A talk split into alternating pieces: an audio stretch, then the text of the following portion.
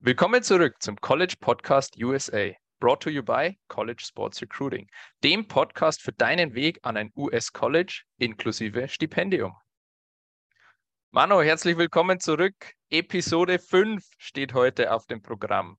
Heute schauen wir uns das akademische Niveau in den USA, das akademische Niveau von Colleges in den USA an. Alex, howdy und hallo aus Texas. Genau, Manu, ich lege gleich mal los. Wir sind beide zum Studium in die USA gegangen, obwohl wir die Möglichkeit gehabt hätten oder die Möglichkeit gehabt haben, in Deutschland zu studieren. Ähm, hattest du jemals das Gefühl, dass du, wenn du jetzt deinen Abschluss zwischen Deutschland und USA vergleichst, dass du es bereut hast, in den USA deinen Abschluss gemacht zu haben und nicht in Deutschland, jetzt nur mal auf das akademische Niveau bezogen? Also die kurze Antwort wäre nein, da es natürlich zum einen die Tatsache, einen Abschluss in der Fremdsprache zu haben, schon mal ein unglaublicher Vorteil ist, egal ob man jetzt dann wieder zurück nach Deutschland bzw. Europa geht oder dann, so wie es bei mir gelaufen ist, einfach in den USA bleibt. Da natürlich auch andere sag ich mal, Belastungsschwerpunkte aus akademischer Sicht gelegt werden und bei mir war es dann natürlich auch so, dadurch, dass ich BWL studiert habe, die internationale Sprache im BWL ist einfach mal Englisch äh, und da eben dann auch noch einen englischen Abschluss, einen englischen Bachelor zu haben, äh, ist natürlich fürs weitere Berufsleben ein unglaublicher Vorteil. Und ich denke, das war bei dir ähnlich, oder? Genau, absolut. Ich muss natürlich dazu sagen, ich habe Sportwissenschaft im Bachelor studiert und habe dann festgestellt, dass ich äh, eigentlich nicht im Sportbereich bleiben möchte, beziehungsweise nicht im Sportbereich tätig sein möchte später, weil ich dann auch gemerkt habe, dass ich ähm, wieder nach Deutschland zurück will, näher an der Familie sein und habe dann nochmal einen Master in Deutschland draufgesetzt mit BWL. Aber auch hier ähm, war der Master natürlich nur in Englisch und wie du vollkommen richtig sagst, ähm, die Sprache bei BWL ist Englisch. Und vor allem, wenn du dann in einen Großkonzern gehst, sprichst du da auch Englisch. Also hier, du bist einfach international tätig. Ähm, die verschiedenen Abteilungen sind teilweise nicht in Deutschland ansässig, sondern also wie es bei uns zum Beispiel ist, wir haben ganz viel in Indien, ähm, vor allem wenn ich auf die, äh, wenn ich an die IT denke, und mit denen sprichst du nur Englisch. Also da hast du mit Deutsch mal gar keine Chance.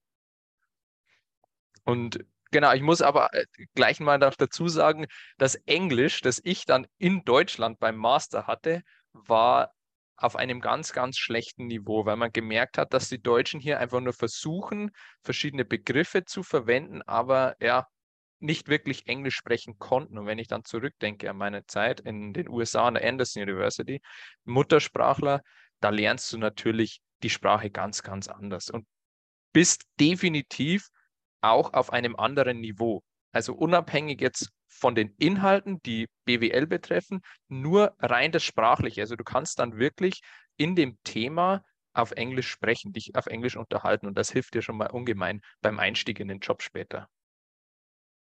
Ja, und ich glaube, man kann auch noch einen Unterschied machen zu den äh, General Electives, die man belegen muss, die dann gutes Allgemeinwissen auch in der englischen Sprache äh, vermitteln, wenn es zum Beispiel um, um die Geschichte geht, um mathematische Dinge, die man als General Electives im Bachelorstudium noch äh, belegen muss, teilweise natürlich auch umgehen kann, aber falls man das wirklich durchzieht von Anfang bis Ende und keine Credits aus Deutschland mitnimmt, dann hat man eben auch solche Fächer wie äh, Geschichte, naturwissenschaftliche Dinge und da dann auch seinen äh, Sprachhorizont und sein Vokabular erweitern zu können, ist natürlich auch unglaublich hilfreich. Zusätzlich dann zum speziellen Englischen, was man eventuell im BWL-Studium, im Mathe-Studium, im äh, Engineering-Studium äh, erwerben kann, ist das natürlich auch ein, ein, unglaublicher Vorteil. Aber jetzt auch äh, aus deiner Sicht, äh, glaube ich, kannst du es auch noch besser beschreiben, weil du ja sowohl in den USA als auch in Deutschland studiert hast und ich habe ja dann nur in den USA studiert. Äh, wie war so für dich auch der akademische Anspruch beziehungsweise die Anforderungen, wenn du es jetzt zwischen beiden Ländern vergleichen würdest? Ja, also ich, ich meine, ich habe natürlich zwei verschiedene Studiengänge absolviert. Von dem her ist es schwer, die Inhalte zu vergleichen. Wenn ich jetzt mal ähm, den Bachelor und den Master vergleiche. Wenn ich nur den Bachelor vergleiche, dann kann ich das natürlich eins zu eins machen. Und das ist mein großer Vorteil. Also ich habe in München studiert, vier Semester und bin dann nach Anderson in die USA und habe dann nochmal vier Semester studiert. Also insgesamt acht Semester. Die ganz normale Regelstudienzeit in den USA. Ähm, anders als in Deutschland, das sind sechs zum Beispiel. Also bei mir wären es sechs gewesen. Und hier muss ich sagen, was Sport betrifft, also die Sportwissenschaft, alles, was mit Sport zu tun hat, da ist die Ausbildung, die akademische Ausbildung in den USA meilenweit voraus im Vergleich zu Deutschland. Also die ist um einiges besser, weil die Amis hier einen ganz anderen Zugang haben zu dem Thema. Wir haben es in den vorhergegangenen Episoden schon mal angesprochen. Der Sport generell, es ist ja eine Kultur um den Sport und natürlich gibt es auch die Wissenschaft dann um den Sport weil man mit dem oder aus dem Sport eben so viel Vorteile schöpft und das auch Big Business ist. Wir haben es schon angesprochen. Ähm, genau, also ich war mit meinem Studium der Sportwissenschaften in Deutschland nicht zufrieden, was das akademische Niveau betrifft und muss sagen, als ich dann rüber bin in die USA, die Anderson University, war das akademische Niveau deutlich höher und da war ich dann auch sehr zufrieden. Ähm, habe auch genau die Inhalte dann bekommen, die ich eigentlich studieren wollte. Trainingswissenschaft, Belastungssteuerung, ähm, Ernährung. Das wurde in Deutschland alles nur ganz kurz angeschnitten. Also muss, man muss sich das mal vorstellen. In sechs Semestern hatte ich einen Kurs Trainingswissenschaft in Deutschland bei einem Sportwissenschaftsstudium. Das ist armselig, muss ich ehrlich sagen. Und ja, in Deutschland hatte ich da ganz viel Pädagogik und Psychologie, Sportpsychologie, die dich eigentlich als Sportwissenschaftler nicht so interessieren. Natürlich brauchst du eine gewisse Pädagogik, weil du mit Menschen arbeitest, auch Psychologie, aber du willst kein Sportpsychologe sein. Um ein Sportpsychologe zu werden, musst du Psychologie studieren in Deutschland. Und ja, alle, die Sportwissenschaften studieren, wollen ja wirklich diese Trainingswissenschaft haben. Und das war dann ja für mich auch ein Grund zu wechseln, weil ich unzufrieden war in Deutschland, ähm, wollte aber trotzdem weiter studieren und habe dann in den USA akademisch mein Glück gefunden im Bachelor, muss ich sagen. Also für mich war das eine super Erfahrung und ich würde das immer wieder machen, habe die Entscheidung nicht bereut. Also allgemein dann auch die Praxisnähe, die dann schon im äh, Studium vermittelt wird, oder war ein unglaublicher Vorteil für dich? Genau, jetzt sprichst du noch den zweiten Punkt an. Absolut. In, in Deutschland hast du im Studium hauptsächlich Theorie. Also, dass du da mal wirklich in die Praxis gehst, ist sehr, sehr selten der Fall. Und das war dann in den USA für mich eine ganz andere Welt. Also wir hatten hier in Anderson tatsächlich auch Kurse, an denen wir uns die Muskeln anschauen durften. Also wir waren da wirklich in einem, in einem Raum, da haben wir Leichen gehabt. Und diese Leichen wurden aufgeschnitten, um uns die Muskulatur am Bewegungsapparat zu zeigen. Das hat man sich in Deutschland oder in Deutschland hättest du das nie erfahren. Und hier musstest du das wirklich belegen, damit du einfach ein Bild von dem bekommst oder damit du die Theorie, die du vermittelt bekommst, in die Praxis umsetzen kannst. Und das ist natürlich vom, ja, vom, vom Vermitteln her ein ganz anderer Ansatzpunkt und du merkst das auch viel besser. Das natürlich, war natürlich eine wahnsinnige Überwindung für mich, weil der Geruch immer extrem störend war. Ähm, wir hatten den Kurs direkt nach dem Mittagessen und ich, ich weiß noch genau, ich habe nie was zum Mittag gegessen, weil ich mir immer gedacht habe, wenn ich zu viel esse oder wenn ich überhaupt was esse, dann kann es schon sein, dass mir das hochkommt. Ähm, obwohl ich eigentlich ja, schon hart im Nehmen bin. Aber die, ja, der Geruch, der ist ganz, ganz komisch. Aber ja, das war schon. Also wir hatten dann tatsächlich auch zwei in meinem Kurs, die hat es mal umgehauen. Es ist nichts für leichte oder nichts für schwache Nerven, so muss ich sagen. Schon genau, ein halbes Medizinstudium. Anderen, ja, äh, die Mediziner waren da auch drin bei uns. Und äh, alle, die Nursery studiert haben, also die Krankenschwestern, die waren da auch drin, die mussten da auch durch. Also da wirst du schon gezwungen, beziehungsweise du, du kriegst ja was. Du willst ja das eigentlich studieren. Und du, wirst gezwungen, dich damit auseinanderzusetzen, auch mal über deine Grenzen zu gehen. Das war eine ganz, ganz tolle Erfahrung. Und auch so hands-on war da einfach viel mehr in den USA, wenn es um, um das Sportliche geht. Auch verschiedene Tests wirklich an im Klassenzimmer teilweise oder, oder wir sind dann runtergegangen in unsere Facilities, wo die ganzen Reha-Trainer waren und haben da wirklich verschiedene Tests, Muskelfunktionstests zum Beispiel ausgeführt, Reflextests. Ähm, in Deutschland, weiß ich noch, hatte ich teilweise dieselben Tests, also ich kannte die schon, ähm, aber ausprobieren war da nicht. Da wusstest du, wie es theoretisch geht und ob du es dann selber kannst oder nicht, interessiert da niemanden. Und in den USA wurden wir dann auch praktisch abgefragt, was das betrifft. Also wir mussten die dann wirklich vormachen können und richtig hinfassen. Sonst hast du versagt. Also auch da, das ist eine ganz andere Herangehensweise, was jetzt den Sport betrifft, diese Hands-on-Mentalität. Ähm, von dem her, wenn ich Sportwissenschaft vergleiche, war es in den USA, ich sage es nochmal, einfach um Welten besser. Und da ist Deutschland ganz, ganz weit hinten dran. Ja, und was ich vielleicht noch zusätzlich dazu sagen kann, ist auch der technologische Fortschritt, den man auch an den amerikanischen Universitäten sieht. Ich weiß noch, als ich äh, bei der St. Leo University damals angekommen bin.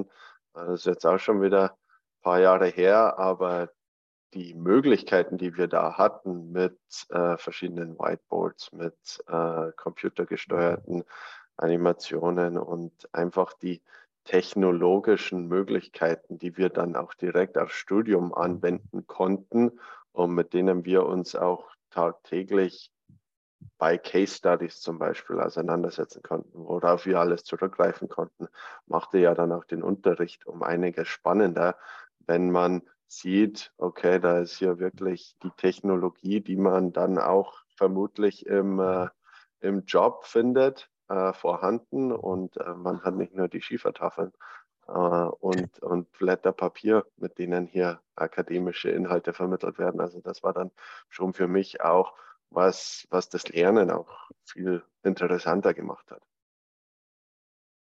Absolut. Und da muss ich jetzt auch sagen, ich habe dann nochmal an der TU München studiert. Also der Audimax ist ja schon gut, das muss man sagen. Aber die anderen großen Räume, die waren ja sowas von uralt. Also das war wirklich, wie du sagst, die Schiefertafel hinten dran. Und du hattest Angst, wenn du reingehst in den Raum und zu stark auf den Boden auftrittst, dass die Schiefertafel nach unten fällt. In so einem schlechten Zustand waren die Räume. Oder ich weiß nicht, ob sie immer noch in dem schlechten Zustand sind. Wahrscheinlich schon. Ähm, oder vielleicht tue ich der TU München da jetzt auch Unrecht. Aber also das war echt alles andere als ähm, ja, das Umfeld, das du dir wünschst in einem Studium. Und da, wie du sagst, in den USA da merkst du einfach, dass mehr Geld dahinter ist. Die Unis, die werden teilweise ähm, privatwirtschaftlich geführt. Die ganze Tuition, die werden in die, in die Dozenten äh, investiert und eben auch in die, ja, in die Räume, in die Räumlichkeiten und die Materialien, die zur Verfügung stehen. Und deshalb kriegst du da einfach wirklich was für dein Geld. Und ja, in Deutschland ist das System natürlich anders, aber an solchen Sachen merkst du das ganz, ganz stark. Ja, also dem kann ich so nur zustimmen. Und es hat sich ja auch über die Zeit jetzt äh, wieder einiges getan. Ähm, zu dem Thema vielleicht auch noch, ich weiß nicht, ob es bei dir ähnlich war. Äh, jeder neue Student am ersten äh, Schultag hat einfach mal von der Uni bei uns damals ein iPad bekommen, um auch die äh, Inhalte in, im Unterricht, aber dann auch nach dem Unterricht weiterhin äh, teilen und, und bearbeiten zu können. Also allein da ging es dann schon los, wo man sagt, okay, wow, äh, das sind schon, äh, das ist schon ein Umfeld, da macht das, das Lernen äh, und die Praxisnähe zum Lernen dann auch unglaublich viel Spaß. Absolut. Gab es bei uns auch das iPad kostenlos? Also wenn du da normaler Student bist und anfängst, kriegst du einfach mal ein iPad. Ich glaube, das ist jetzt schon Standard, oder mittlerweile bei den Unis. Also da gibt es wenige, die das nicht mehr machen. Davon gehe ich aus. Und ich weiß auch noch, wir durften uns aussuchen, ob wir ein iPad oder einen Laptop haben wollen. Also das war auch nochmal äh, ein Unterschied, wo man sagt, okay, äh, die, die Fortschrittlicheren, die waren da doch fürs iPad und äh, alle anderen haben gesagt, okay, Laptop geht auch in Ordnung. Genau. Ja, also das war schon eine, eine richtig tolle Sache. Manu, du hast vorhin schon ein Stichwort erwähnt, General, Elect äh, General Education Classes. Ähm, willst du mal kurz darauf eingehen, wie so ein Studium in den USA aufgebaut ist und dann auch den Begriff General ähm, Education Classes erklären? Genau, also in der Regel, wenn wir beim Bachelorstudium bleiben, hat man ja schon mal angeschnitten, der Vergleich zu Deutschland. In den USA, da hat das Bachelorstudium in der Regel vier Jahre. Ähm, in, den, in Deutschland beziehungsweise Europa allgemein oftmals nur drei. Und der große Unterschied ist, dass die ersten zwei Jahre, sag ich mal, ein Grundstudium oder ein Aufbaustudium ist, äh, in denen man Kurse wie teilweise nochmal Biologie, Geschichte, äh, Basic English, Mathematik, ein, ich vergleiche es immer mit der gymnasialen Oberstufe, ja, dass man sagt, okay, man hat hier noch ein äh, paar Dinge, die jetzt fürs, für den Studienfokus, ob das jetzt BWL, ob das äh, Sportwissenschaften oder irgendwas anderes ist, nicht unbedingt braucht. Aber das Ziel ist eben, ähm, eine, ein gutes Allgemeinwissen zu vermitteln, ähm, und darauf aufbauend, darauf basierend, dann das Studium im BWL, im Fokus dann zu vertiefen. Also die ersten zwei Jahre sind in der Regel nochmal die, die gymnasiale Oberstufe, was ja auch nicht unbedingt schlecht ist. Ähm, für mich war das dann relativ äh, einfach und die Noten waren auch dementsprechend gut. Äh, wenn alles nochmal oder nicht alles, aber ein Großteil wiederholt wurde. Ähm, nur der große Unterschied war halt, dass es dann in Englisch war. Und ich sage, das, das ist ein, ein, guter Vorteil, weil sich dein Vokabular dann auch erweitert ähm, und auch ein guter Einstieg, wenn es jetzt nicht direkt in die äh, fachspezifischen Angelegenheit BWL, International Business oder so geht, sondern sagt, okay, man, man entwickelt ein äh, Grundvokabular über wo man sich dann mit allem zurechtfindet. Ja, für mich war es dann weiterführend auch, auch einfacher, ähm, Jura zu studieren in, in Englisch, basierend auf äh, Geschichtswissenschaften und äh, Englischkursen, die ich in den ersten beiden Jahren bei der St. Leo University belegt habe. Das ist dann auch viel einfacher. Also nochmal die ersten beiden Jahre sind General Electives oder wie du gesagt hast, General Education und alles weitere dann im dritten und vierten Jahr, also als, als Junior und als Senior. Man beginnt ja in der Regel immer als Freshman, äh, dann wird man Sophomore, dann Junior, dann Senior im äh, College. Und das dritte, vierte Jahr ist dann wirklich der Fokus auf die Thematik, mit der man sich dann auch beschäftigen will und in der man dann auch seinen Bachelorabschluss erwirbt. Also das ist jetzt mal grob umschnitten, so die vier Jahre, die man durchläuft. Genau. Und dann nach den vier Jahren hast du deinen Bachelorabschluss, dann ist der, der Undergrad, wie es heißt, fertig. Dann kannst du entweder noch die Grad Studies hinzufügen, also den Master, oder, Manu, es gibt auch spezielle Studiengänge, wie jetzt zum Beispiel Jura. Du hast Jura studiert, ähm, Medizin. Vielleicht nimmst du uns da auch mit. Wie war das für dich? Das ist ja nicht so wie bei uns, wo du jetzt in Deutschland von vornherein Medizin studierst, sondern du hast einen normalen Bachelorabschluss und setzt dann drauf auf. Genau, in den USA ist der große Unterschied, dass die weiterführenden Schulen, also da geht es darum, wie du gesagt hast, Medizin, Jura, der MBA ähm, und dann auch die äh, Postgraduate Studies, also PhD, Doctorate. Ähm, für all das benötigt man zunächst einen Bachelor Du kannst jetzt nicht in den USA nach der Highschool, schon ähnlich wie in Deutschland, Jura oder Medizin studieren, sondern du brauchst ein, brauchst ein abgeschlossenes Bachelorstudium und darauf basierend äh, musst du dann zunächst noch einen Test machen. Für Jura war es zum Beispiel der LSAT, also ein, ein Eignungstest und für Medizin das MCAT. Ähm, je nachdem, wie gut du in den Tests abschließt, zusätzlich zu deinen Noten, die du aus dem Bachelorstudium hast, ähm, kann man sich dann an verschiedenen Unis bewerben und dort dann auch das, das Jura bzw. Bachelor äh, Medizinstudium, also äh, weiterführende Professional Degrees, nennt sich das in den USA, ähm, ablegen. Und äh, da ist es dann auch so, dass man, wenn man sagt, okay, vier Jahre Bachelor und dann Jura zum Beispiel, da in den USA auch drei Jahre, dann ist man in, insgesamt bei einer Studienzeit von sieben Jahren, was dann wieder vergleichbar ist mit, mit dem, was man in, in Deutschland bzw. in Europa macht für Jura. Genau, jetzt will ich es nur noch mal ganz klar rausheben. Wenn man Jura oder Medizin studieren möchte, dann ist es egal, was man im Bachelor studiert. Also das kann auch wie bei dir zum Beispiel einfach BWL sein und dann musst du einfach dich qualifizieren nochmal für Jura und im Master Jura machen. So funktioniert das System da drüben einfach. Ähm, Manu, wenn jetzt ein Deutscher, ein, ein Österreicher sich bewirbt und sagt, ja, ich möchte in die USA, ich möchte ein Sportstipendium, das passt alles, ähm, würde er bekommen, ähm, er möchte aber Medizin studieren. Funktioniert das so einfach?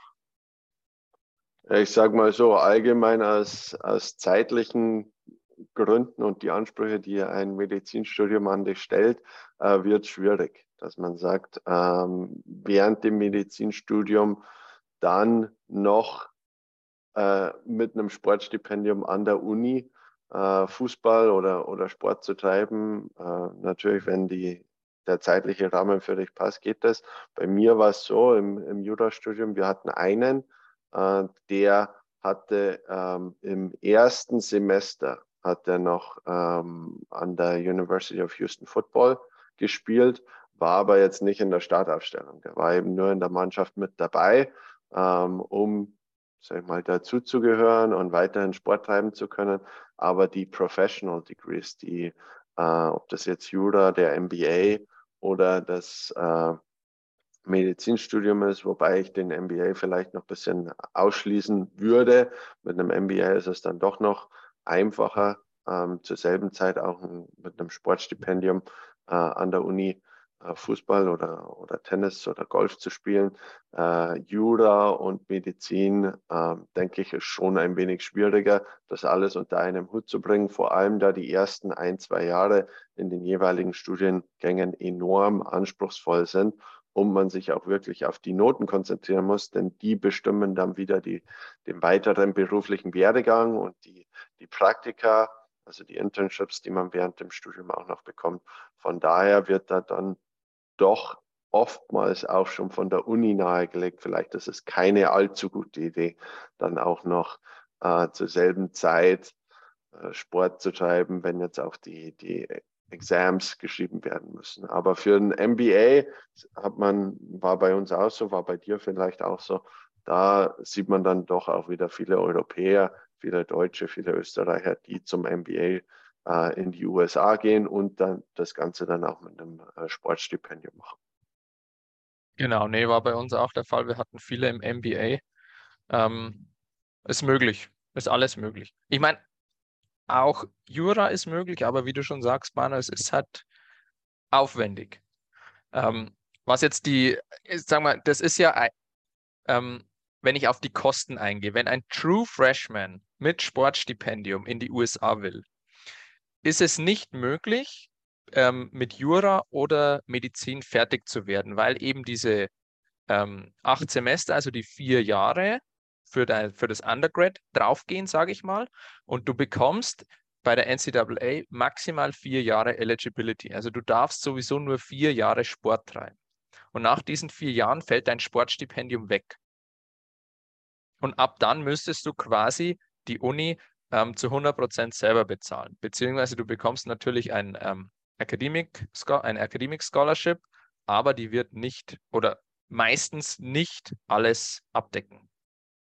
Bei mir war es zum Beispiel so, ich habe ja nur drei Jahre meiner vier Jahre Eligibility genutzt, weil ich äh, nur drei Jahre an der St. Leo University studiert habe, um das eben schnellstmöglich durchziehen zu können mit, und auch Credits aus Deutschland angerechnet bekommen habe vom deutschen Abitur ähm, hätte dann eben noch ein Jahr ähm, studieren können und gleichzeitig äh, Fußball spielen zu können, was natürlich der, der Coach mir dann auch nahegelegt hat, hat gesagt, ja, mach doch noch einen einjährigen Master oder so, hätte aber das eine Jahr auch für das erste Jahr Jura ähm, nutzen können und dann auch noch weiterhin äh, mit einem Fußballstipendium spielen zu können. Aber da war ich dann auch realistisch genug und habe gesagt, okay, äh, ich, ich konzentriere mich jetzt aufs, aufs weiterführende Jurastudium und äh, will hier dann nicht noch ein Jahr zusätzlich, vor allem da ich ja dann das Jurastudium, wie gesagt, noch drei Jahre gedauert hat,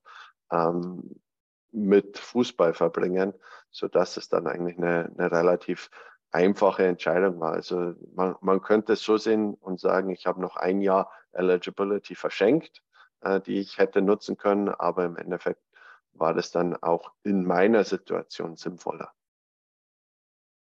Genau. Manu, wenn ich auf die Uhr blicke, ähm, lass uns vielleicht noch schnell den letzten Punkt ansprechen, das akademische Niveau in den USA. Ähm, es ist ja nicht immer gleich. Also es gibt hervorragende Unis, es gibt auch Unis, die sind oder legen weniger Wert auf das Akademische. Das haben wir in der Vergangenheit schon angesprochen. Ähm, vielleicht umreißen wir das mal ganz kurz, wie sich das akademische Niveau zusammensetzt und wo hier die Unterschiede sind innerhalb der USA. Ja, also den, die ersten großen Unterschiede sieht man natürlich, wenn man es jetzt auch wieder auf Sport bezieht, NCAA Division 1, 2 und 3. Und da würde ich jetzt mal sagen, für die Sicht der Sportler ist es so, dass Division 1 äh, wird viel Wert auf die sportliche Leistung gelegt. Ja, das sind die großen Unis, ähm, wie wir eben gesagt haben, mit viel Geld für die Athletic Departments, äh, viele natürlich auch State Universities, also University of Texas, University of Alabama, ähm, die, die wirklich ganz großen äh, mit Zehntausenden von Studenten am Campus. Ähm, wenn du dahin gehst und dort studierst, ja, natürlich bekommst du einen super Abschluss von der super Uni, ähm, aber sieht man auch an den äh, an dem Volumen, die an äh, Sportstipendien rausgegeben werden, dass da einfach viel mehr auf ähm, viel mehr Wert auf den Sport gelegt wird und nicht jetzt unbedingt aufs Akademische. Ähm, Division 2 ist dann eigentlich ein perfekter Mix, ja, dass man sagt, zum einen, und das ist auch der, der Spruch, sage ich mal, der Division 2, dass es wirklich eine Balance zwischen dem akademischen und dem athletischen, also Sport und Studium gibt. Und äh, da wird sowohl ein großer Wert auf das Akademische als auch auf das äh, Sportliche gelegt. Aber äh, die Coaches pushen natürlich auch, dass du äh, wirklich dich aufs, aufs Studium dann, wenn es Zeit ist, wenn die Final Exams geschrieben werden, äh, darauf auch konzentrierst. Und so, auch wenn man sieht, die, die Stipendium ist eine gute Balance äh, für jemanden, der auch gute Noten mitbringt ähm, bekommt man auch gute akademische Stipendien. Und Division 3 ist dann so, da gibt es überhaupt keine äh, Sportstipendien, sondern da läuft wirklich alles übers Akademische. Und das sind halt dann oftmals die äh, NYUs, also die, die guten, äh, sehr, sehr guten äh, Universitäten, die auch jetzt wirklich den Hauptfokus aufs Akademische legen. Und für die man natürlich auch einiges an akademischen Fachwissen und, und Background und gute Noten mitbringen muss, um überhaupt an der Uni angenommen zu werden, selbst wenn der Coach dich jetzt äh, verpflichten wird. Genau. Ähm, Manu, es gibt auch noch die NAIA. Vielleicht abschließend noch ein kurzes Wort zu dem akademischen Standard in der NAIA. NAIA würde ich sagen, ähm, ist äh, ähnlich wie Division 2 aber um einiges kleiner ähm, und um einiges oder nicht, nicht so umfangreich, sage ich mal so, sondern ähm, ja, und die NAIA wird oftmals auch als Sprungbrett gesehen, um jetzt dann von äh, einer NAIA School zum Beispiel an eine Division 2 zu wechseln. Also ähnlich jetzt wie mit einem Junior College zum Beispiel. Aber die akademischen äh, Anforderungen äh, sind um einiges niedriger jetzt äh, für eine NAIA im Vergleich zu NCAA. Genau, wunderbar. Manu, vielen Dank. Vielen Dank für deine Zeit. Ähm, wir sind schon wieder fertig mit der heutigen Episode. Ich gebe noch kurz einen Ausblick. Nächste Woche schauen wir uns mal den typischen Tagesablauf eines Student Athlete in den USA an. In-Season versus Off-Season. Ähm, und vielleicht haben wir das ein oder andere persönliche von äh, die eine oder andere persönliche Erfahrung von uns auch im Petto. abschließend wie immer, ähm, wenn ihr Interesse habt, in die USA zu gehen, www.collegesportsrecruiting.com. Kostenlose Chanceneinschätzung und wir hören uns, wir hören euch im nächsten Podcast. Bis dahin, Manu, schöne Grüße. Ich freue mich. Danke. Bis dann.